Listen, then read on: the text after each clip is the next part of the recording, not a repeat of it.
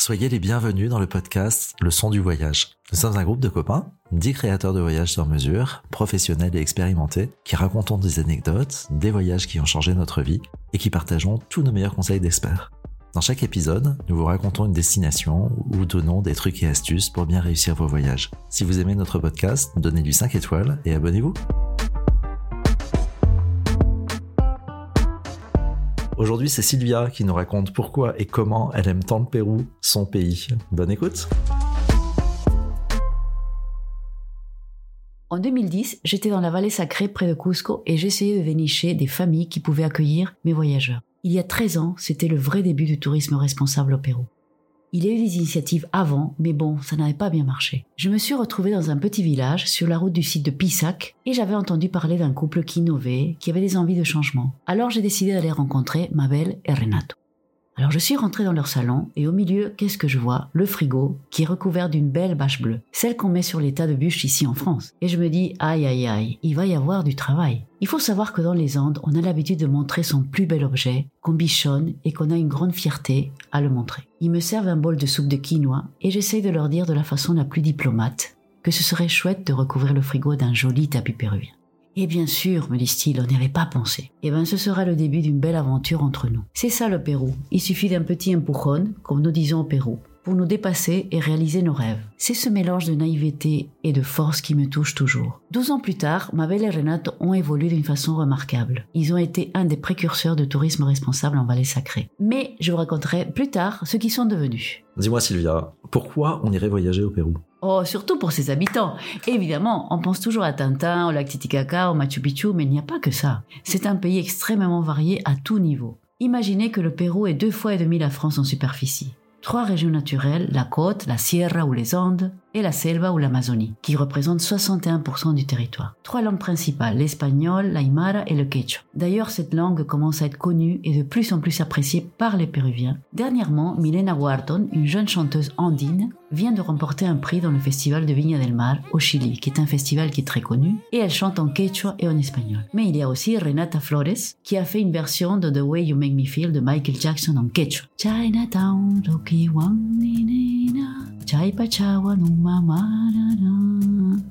et il faut pas oublier nos 4000 variétés de pommes de terre et plus de 60 variétés natives de maïs. Ce sont ces différences, ces variétés qui forgent les Péruviens.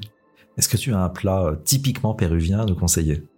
Bon, le ceviche, c'est le plat le plus connu. Mais perso, ce que je te conseille, c'est le ají de gallina, qui est un poulet effiloché qu'on fait revenir avec des oignons et on ajoute des noix, des cacahuètes et du parmesan. La cuisine péruvienne est considérée comme une des meilleures du monde par encore sa variété, ses influences chinoises au début du siècle, par ses épices et les légumes andins. Et avec ça, on boit quoi? Alors moi, je te conseille la chicha morada, qui est le jus du maïs violet mélangé avec du jus du citron. Et l'été, c'est super rafraîchissant. Dis-moi Sylvia, parle-moi d'un son qui est resté dans tes oreilles. Eh ben, le son qui me restait sur les oreilles, c'est quand j'étais dans un lodge perdu à Puerto Maldonado, en Amazonie, et c'est le son des oiseaux et la pluie qui tombe. Qu'est-ce que tu conseilles de rapporter du Pérou? Il y a tellement de choses des tapis en laine d'alpaca ou un toumi. Le toumi, c'est ce bijou en forme de couteau cérémoniel qui était utilisé par la civilisation Chimu à l'époque pré-inca. Et il y a des écharpes en alpaca de la marque Antara. Cette marque Antara, vous pouvez la trouver à Lima, à Puno, à Arequipa. Et ce qu'il faut savoir, c'est que cette usine, elle est basée à l'équipe et elle emploie surtout des mères célibataires qui veulent travailler mais qui n'ont personne pour garder les enfants. Et qu'est-ce que a fait cette entreprise? Eh ben le couple a, a décidé de créer une crèche d'entreprise, ce qui est très novateur pour le pays. Alors parlons pratique. Euh, combien d'heures de vol depuis la France? Moi avec Air France, qui a mis en place un vol direct, 13 heures de vol. Et sinon, il reste toujours les compagnies euh, espagnoles, Iberia, Air Europa, euh, via Madrid. En combien de temps? oh, Grosso modo 15 heures, puisqu'on s'arrête à, à, Madrid où on a une escale entre 2 et 3 heures. Et le, le décalage entre le Pérou et la France, c'est combien? Alors c'est 6 heures en moins l'hiver et 7 heures en été. Et la meilleure saison pour voyager? Alors si on veut visiter les Andes et l'Amazonie, D'avril à novembre, c'est le temps. Ma préférence, avril, mai et septembre et octobre parce qu'il y a moins de monde. Et combien tu conseilles de passer de temps au Pérou?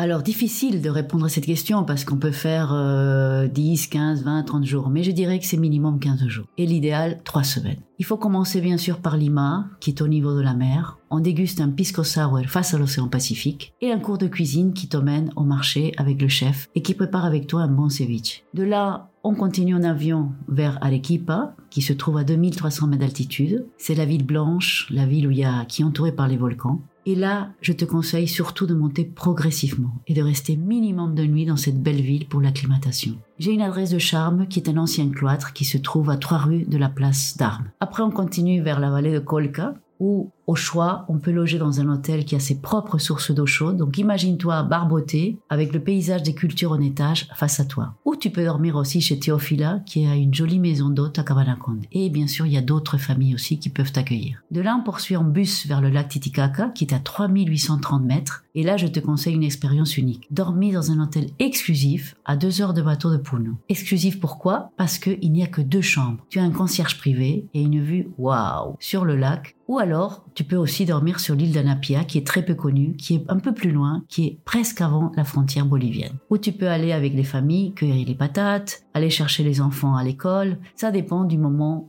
où, tu vas arriver. Depuis Puno, tu vas prendre le bus vers Cusco, qui se trouve à 3400 mètres d'altitude. Et là, à Cusco, j'ai plein d'adresses de charme. Des palais de l'époque coloniale qui sont rénovés avec des patios fleuris, et ça va du 3 étoiles au 5 étoiles. Je te conseille vraiment un guide francophone, au moins une demi-journée, pour découvrir les sites incas autour de la ville. Et bien sûr, tu dois inclure un dimanche pour aller au marché de Chincheros, qui pour moi est le plus vrai de la région. Et après, le clou du voyage, tu iras en train vers le Machu Picchu. Et un conseil pour le Machu Picchu, essayez de réserver vers 11, entre 11h et midi. Pourquoi? Parce que la brume du matin, elle s'en va. Évidemment, il y a de nombreux trekking à faire pour plusieurs niveaux, niveau euh, débutant, niveau expérimenté. Et il y a surtout un trek que j'aime beaucoup, c'est le trek de Choquequirao. Pourquoi? Choquequirao est une ville qui a été euh, construite aussi par les Incas, mais qu'on appelle la petite sœur de Machu Picchu. Pourquoi la petite sœur? Parce que jusqu'à présent, on a, on a découvert que 40%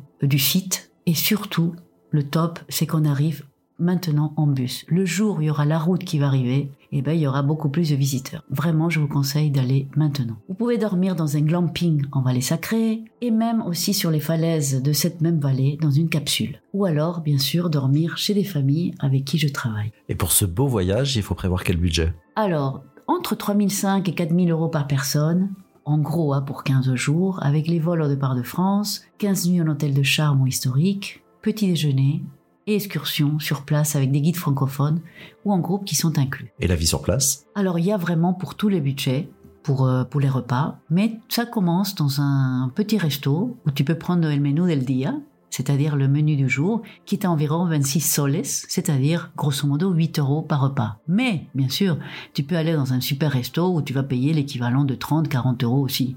Alors au sort du voyage, on est très branché tourisme responsable. Est-ce que tu peux nous parler d'un projet social qui a retenu ton attention au Pérou? Tu te souviens? Je t'avais parlé de ma belle Renato. Eh ben, après 12 ans, ils ont investi et construit quatre chambres. Ils ont acheté un four où ils proposent des empanadas pour les gens du village ou pour les voyageurs de passage. Et recevoir mes voyageurs reste pour eux une activité annexe. Et c'est ça que j'essaye vraiment de, prôner, qui ne soit pas dépendant de mon activité de créatrice de voyage. Par contre, avec ce complément de revenus, ils ont pu envoyer leur fils à Lima et faire des études de chef. Et maintenant, ils travaillent à Rio. Je peux dire que la boucle, elle est bouclée. Merci Sylvia de nous avoir parlé de ton pays et de tes meilleurs conseils pour découvrir le Pérou. Si son récit vous a inspiré et que vous avez envie de partir en voyage au Pérou, vous pouvez contacter Sylvia, qui crée tous les jours des voyages sur mesure. Envoyez-lui un mail à sylvia, s y l v i a ou un message sur Instagram, at leçon du voyage, tout attaché. Si vous aimez notre podcast, donnez-lui 5 étoiles et abonnez-vous. Nous vous disons à bientôt pour d'autres expériences de voyage.